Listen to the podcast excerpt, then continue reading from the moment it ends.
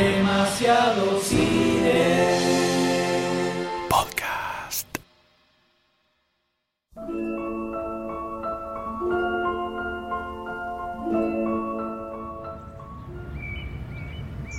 Arnold intenta recordar cómo se imaginaba los Estados Unidos, cómo era esa imagen mental que se había formado.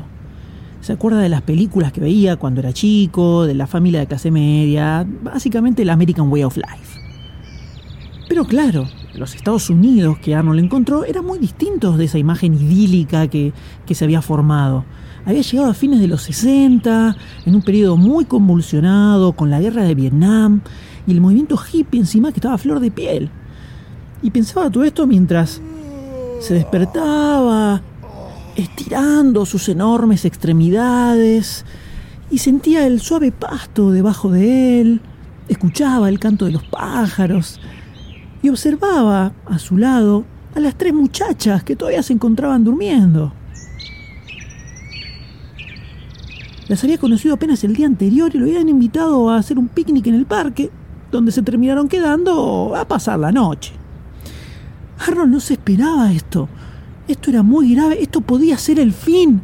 No estaba preparado para... El free love.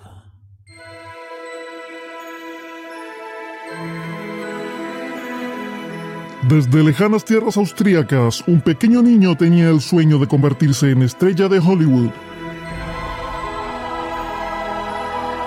Pero para llegar allí tuvo que atravesar enormes aventuras repletas de peligro, emoción y muchos músculos aceitados. M. Goldstein, Sayus y Dr. D revelarán todos los secretos del origen de one and only, the greatest, Arnold Schwarzenegger.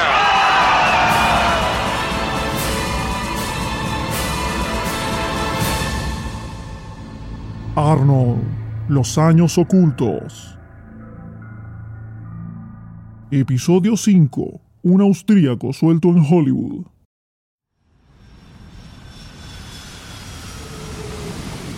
Arnold, nuestro querido Arnold, llega a California con un bolsito como el chavo del 8 colgando el hombro y una bolsa de plástico con un par de agujeritos, una mano atrás y una mano adelante. Estas eran todas las pertenencias de nuestro Apolo, de nuestro dios del Olimpo, doctor D. Arnold Schwarzenegger. Joe Wider, que a ver, era el tipo más grosso del mundo del físico-culturismo. Algo así como un pimp de los músculos, le iba a dar departamento, auto y una guitita mensual durante un año a cambio de que él entrenara y escribiera algunas notitas en alguna de sus revistas como Muscle and Fitness sobre su camino a convertirse, por supuesto, en el hombre más grande del mundo.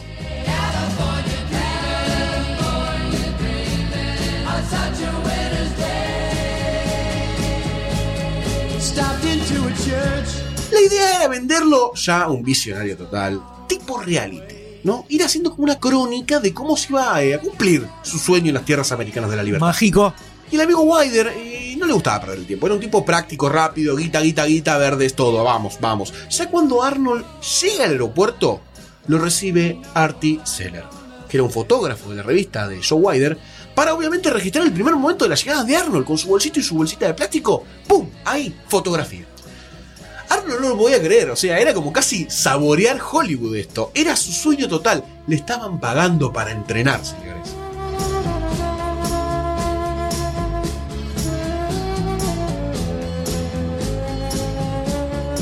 A ver, pero cuando Arnold se imaginaba en sus sueños a Estados Unidos, tenía en mente imágenes que veía en las películas, ¿no? Rascacielos, las ciudades que se extienden hacia la planicie americana infinita.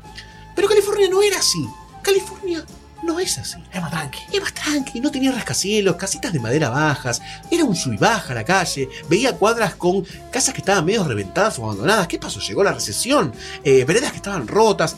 Le parecía raro, porque en Graz, allá lejos en Austria, era todo mucho más cuidado, no encontrabas ni basura ni nada que no perteneciera a su lugar en la calle. El espacio público en Austria es serio.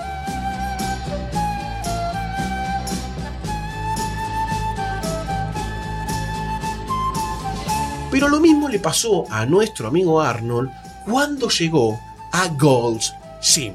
Gold's Gym era la meca del fisicoculturismo en ese momento en la historia de la humanidad entera. En la revista de Wider siempre había un montón de notas y fotos hablando de lo zarpado que era este lugar.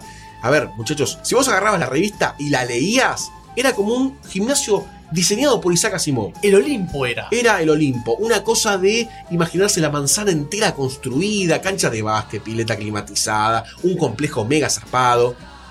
Pero no. Era un gimnasio más que normal. Digamos que se le cayeron un poquito las, ¿no? las expectativas. a- Tenía algunas máquinas medios locas, pero era medio tristón todo, ¿viste? O sea, está bien, eso en Grass no está, pero me. No me Era, era estándar, no era una cosa de loco. no lo volvía loco, Arnold. esto. Incluso al lado de los gimnasios de Múnich, estaba por ahí nomás. Pero esto se conversaba con algo muy importante, el factor humano. Este factor humano eran los otros físico-culturistas que tenían muy buena onda. Round, round, get around, I get around, yeah, get around, round, round, I get around, I get around, get around, round. Para que veas la buena onda que emanaban todos estos bíceps, uno tenía una habitación libre en su departamento, así que le dijo que se quedara con él hasta que consiguiera otra cosa. Dijo, vení, Arnold, me vas a ocupar siete plazas y media, pero vení, quédate.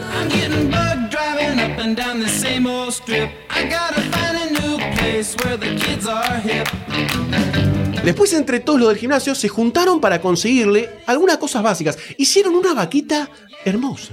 Le consiguieron, por ejemplo, eh, platos, cubiertos, sábanas, todas cosas que él necesitaba. No quiero seguir ahondando en las cosas que necesitaba Arnold. Che, qué buena onda. La gente que hace fisicoculturismo, a mí me pasa, a mí me pasa cuando voy al gym, Sí, sí, da muchos platos y. Me, da- me dan platos y bolsas. Para lavar.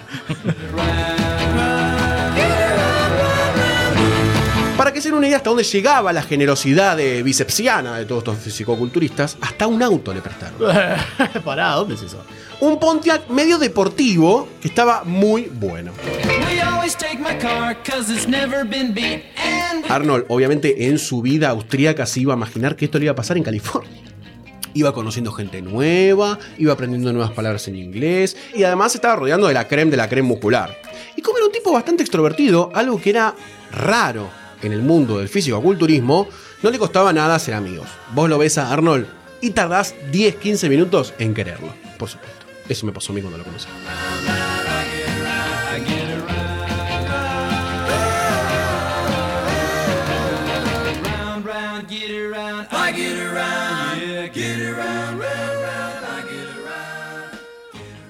Un día, un día de estos, eh, soleado en California, por supuesto, en la casa de uno de estos amigos, estaban pasando algo sobre las elecciones a presidente en la televisión, ¿no? Algo que en Estados Unidos es bastante normal ya hace bastantes décadas.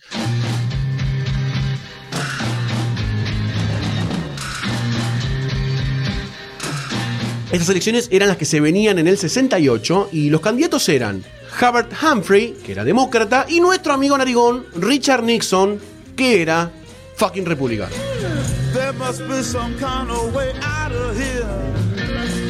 Say the joker to the thief.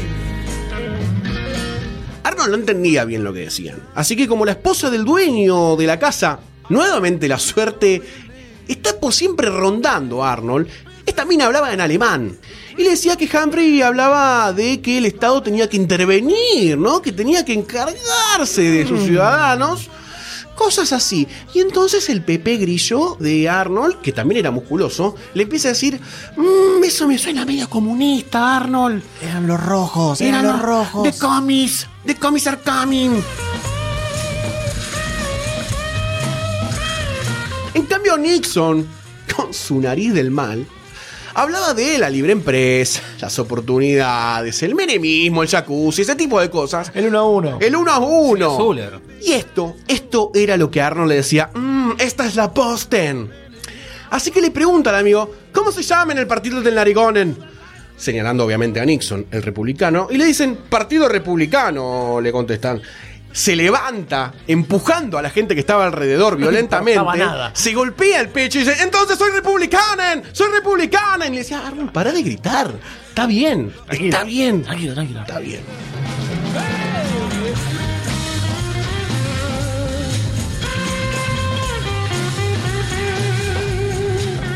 El tema era que Austria estaba al lado de Hungría, donde el comunismo, convengamos que muy bien las cosas no habían hecho.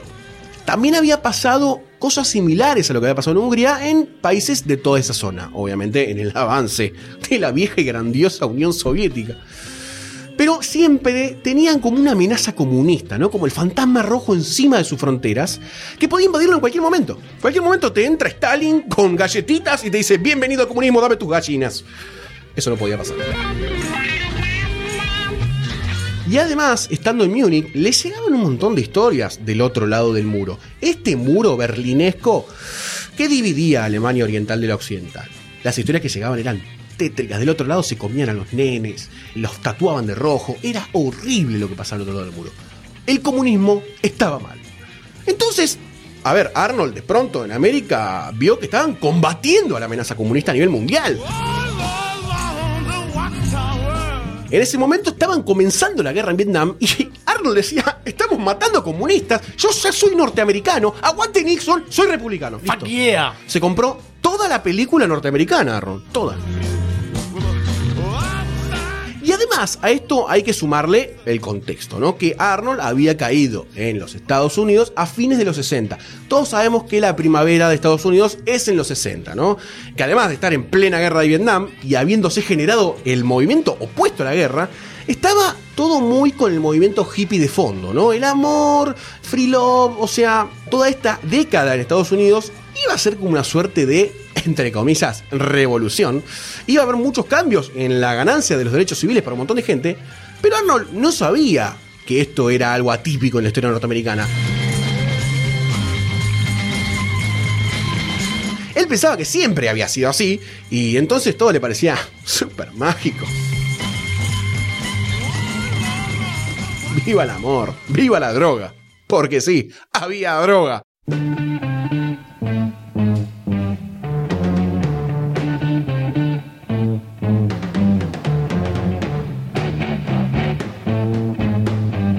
Caía en la casa de cualquier tipo, cualquiera, ¿eh? Carlitos, Ernesto, Roberto en la otra cuadra, y mínimo todos enrollaban el gordo, el stack, el fat, el blunt, y se lo fumaban todo. El paraguayo. El paraguayo no llegaba ya, el paraguayo con orín no llegaba.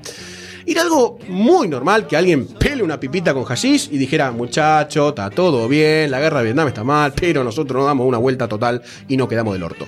Así que para Arnold era todo un flash. Además, imagínate, para que Arnold le pegue tiene que comerse 14 brown y fumarse 10 pipas de crack. O sea, olvídate. Comerse cinco hippies. Comerse 5 hits, claro.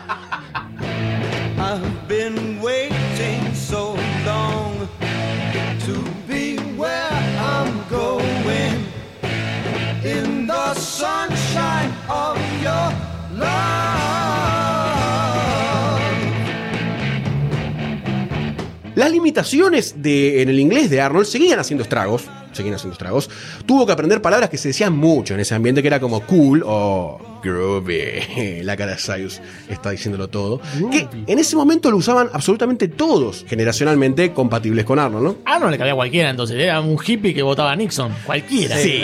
Es que Arnold es Arnold, vieja. ¿Qué querés? Felicidad.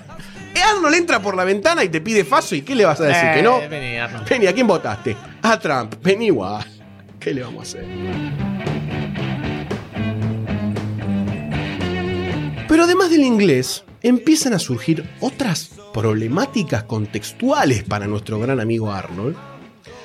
Que era, por ejemplo, algo que a Sayus por ahí le va a parecer extraño. Arnold se empieza a dar cuenta que la astrología era un tema muy importante para la vida en California. ¿Por qué? ¿Por qué? ¿Por qué? ¿Por qué?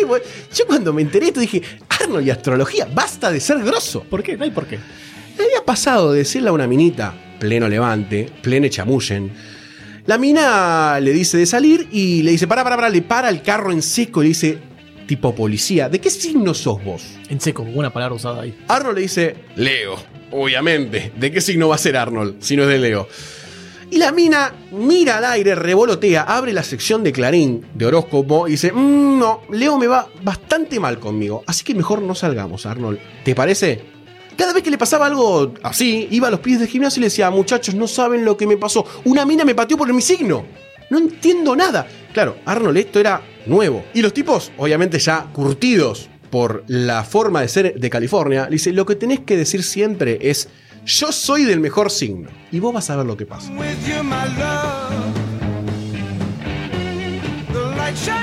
Arnold con esta receta de Harry Potter, diciendo, "Jo, voy con mi varita, con proteínas, y esta receta la voy a pasar muy bien. Cuando le volvió a pasar esto, usó esta línea, él dijo, soy del mejor signen. Y cuando la mina le tiraba, "Oh, Capricornio, Arnold le decía, sí, ¿cómo adivinaste? No estoy, es increíble, porque le pega un poco el mexicano. mexicano, en ese- le pega un poco, ya me cansé de ser el... Tengo que inventar otro tipo. Estaba fumado ahí, Otro- claro, él había pegado la- el, el crack mexicano. Y la mina le contestaba algo tipo, ya me parecía porque tenemos una re, reconexión mientras le tocaba el bíceps. Sí, sí, Yo le toco ahora a Sayus y no hay nada, nada, hay hueco. Teta ese, Teta, eso es, eso es leche ahí acá adentro.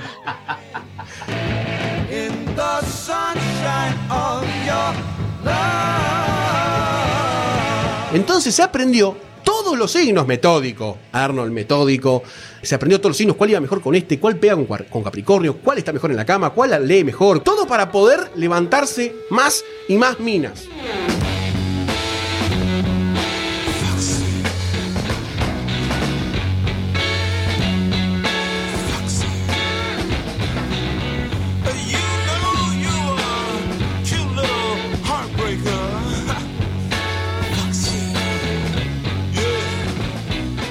Parecido le pasó cuando estaba ahí intimando con una señorita y descubre que ahí abajo reflejaba la luz del sol como locos porque estaba toda depilada. Al día siguiente va al gimnasio y dice, muchachen, muchachen. Ahí le volvió, se le fue el acento mexicano. Ayer estuve con una mina que no tenía ni un pelo, estaba toda afeitada.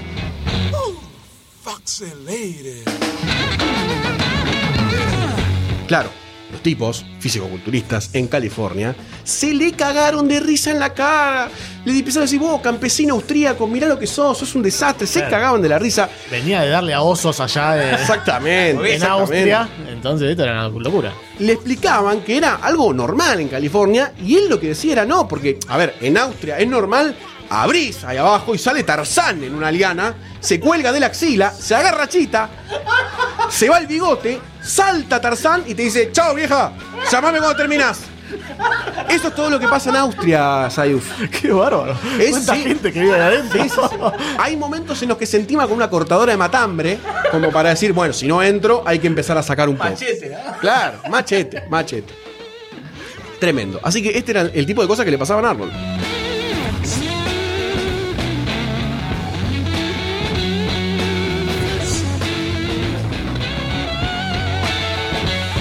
Vemos cómo la presencia de la mujer en la vida de Arnold es muy, muy trascendental.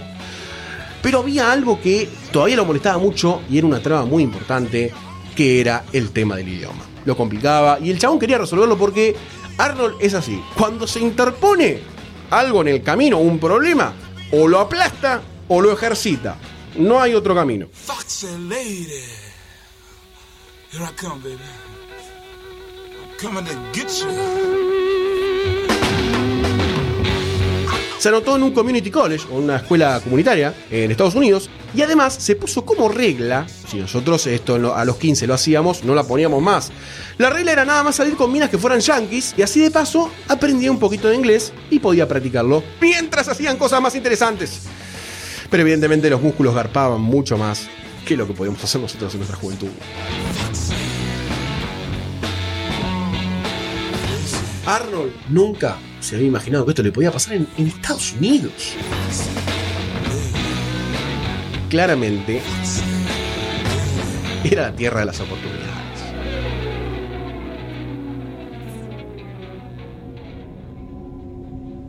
Y lo que jamás hubiera imaginado, tampoco, obviamente, nadie se imagina este tipo de acontecimientos, es que en octubre, pleno otoño, a la mañana las calles de California pueden estar como en Palomar, un poquito mojaditas, con un poquitito, ponerle una escarchita ahí, ponerle una cosita así que... Te resbalás, Ayus, te resbalás por el rocío de la mañana. Claro. Nunca se imaginó que cuando venís pisteando un poquitito con tu Pontiac deportivo y querés bajar un cambio en una curva, algo que Vos que jugaste al Need for Speed y sabés que está mal hacer vale. un drift de vale. esa forma, si está mojadito, sabes que te la vas a dar. Sabes que te la vas a dar. Además, Arnold estaba acostumbrado colear tanques. Y dijo: ¡Esto no tiene orugues, no colen! Empieza a perder el control del auto, a manotear el volante, casi lo arranca de su posición y empieza a volcar. Da una, dos, tres vueltas en el aire. Y se iba pasando de carril al contrario, a la mano contraria. ¿Entendés, Ayus? ¿Te imaginas ese Pontiac girando por los aires? Me imagino con él adentro gigante, es como una imagen. ¡Estoy girando! Estaba trabado en el auto, no se movía. Imagínense los pensamientos de Arnel en este momento. O sea, ya se me estoy hablando en alemanen, estoy hablando en alemanen. Decía, ah, listo, me la puse. Este es el fin. Ahí se le escapó todo en criollo. Se le escapó todo en criollo. Estoy cagada en las patas. No va que un escarabajo, el autito, lo golpeó en la parte del pasajero y le frenó un poquitito las vueltas, estas vueltas de inercia muscular que venía, ¿no? Porque Arnold apoyaba el sentimiento de inercia que tenía el auto girando por los aires. Y lo frenó, lo frenó. Imagínense el Pontiac con un Arnold medio estúpido por las vueltas, en el medio, y lo emboca otro auto que venía de frente. A ver, repasemos. Vuelca por los aires, le pega un escarabajo, se queda, dice, ya están. ¡Pum! Le pega otro de frente. ¿Qué estamos haciendo con Arnold? Por favor, tráigamelo acá a Buenos Aires que lo cuidamos más. Lo cuidamos más. Pero eso no es todo. Porque después de ese otro auto, venía otro y así hasta terminar con unos cuatro o cinco autos que lo golpearon en cadena, hicieron la gran Blue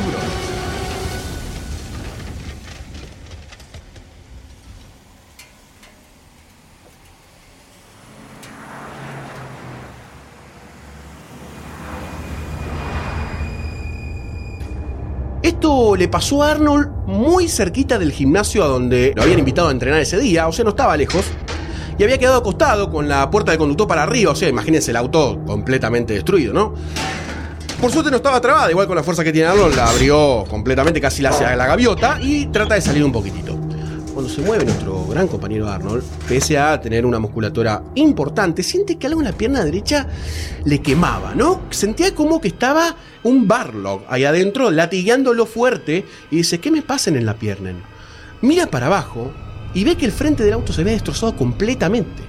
Y un pedazo destrozado del tablero, plástico por suerte, si no hubiese tenido tétano, se le había clavado completamente en la pierna. Sale del auto como puede, trastabillando, y trata de sacarse el plástico. Obviamente, bien al austríaco, se lo saca, se lo arranca prácticamente. Le sale con un pedazo de pierna. Total, después lo regenera en el Muskelen. Cuando se remueve este pedazo de plástico, empieza a brotar, como el Vesubio, chocolate. Al chocolate en Argentina se le dice la sangre. Se le embadurna toda esa pierna hermosa. Y ve toda esa sangre desparramada en la calle como haciendo un charquito. Horrible la escena, horrible.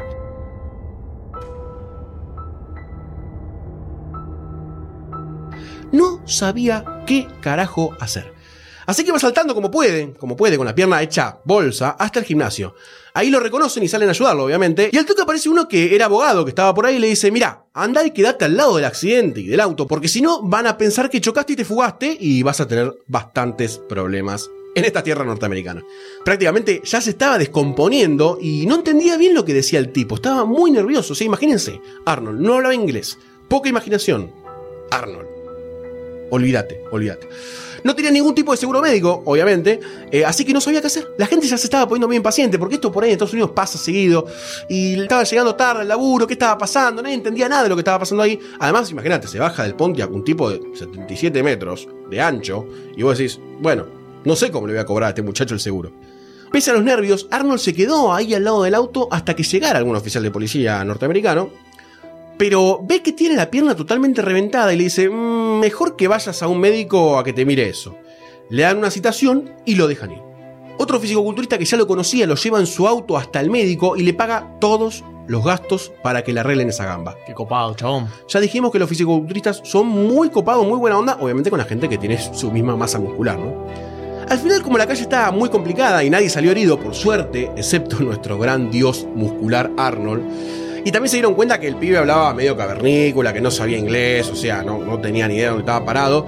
Despejaron la calle y ya fue. Que siga, que siga, y bueno, que se arreglen con los seguros de cada auto, y listo.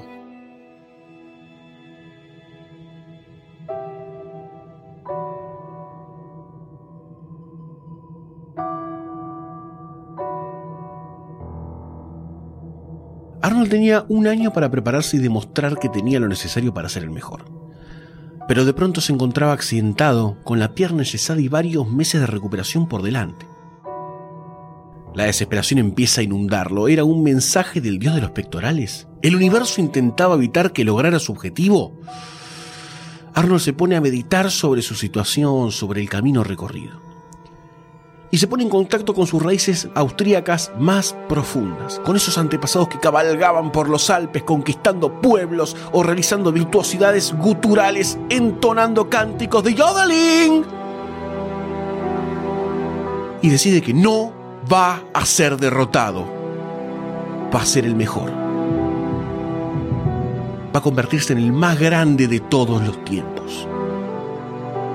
¿Este accidente acaso lo retrasó en su entrenamiento? No importa. Iba a llegar en perfecto estado para las próximas competencias. Y eso significaba una sola cosa. Entrenar a lo bestia.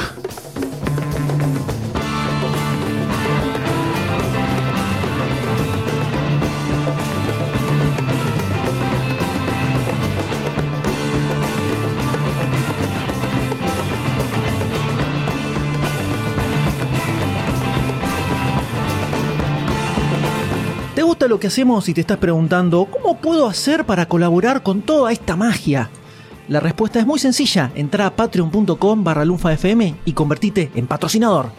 Con tu aporte vas a estar dándonos una mano para crear más y mejor contenido y la próxima vez que escuches uno de nuestros podcasts vas a saber que vos sos parte de que eso sea una realidad.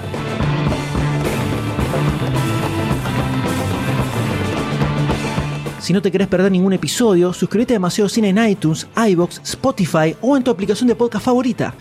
Demasiado Cine forma parte de Lunfa, un lugar en el que vas a encontrar un montón de podcasts increíbles.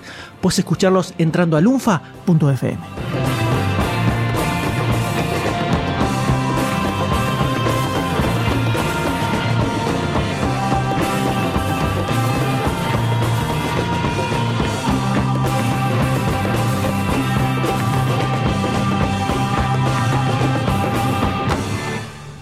chaka tam down, chika chana terler tam down, chika tik down, tuk tik ting down, chika tam down, tuk tuk tuk down.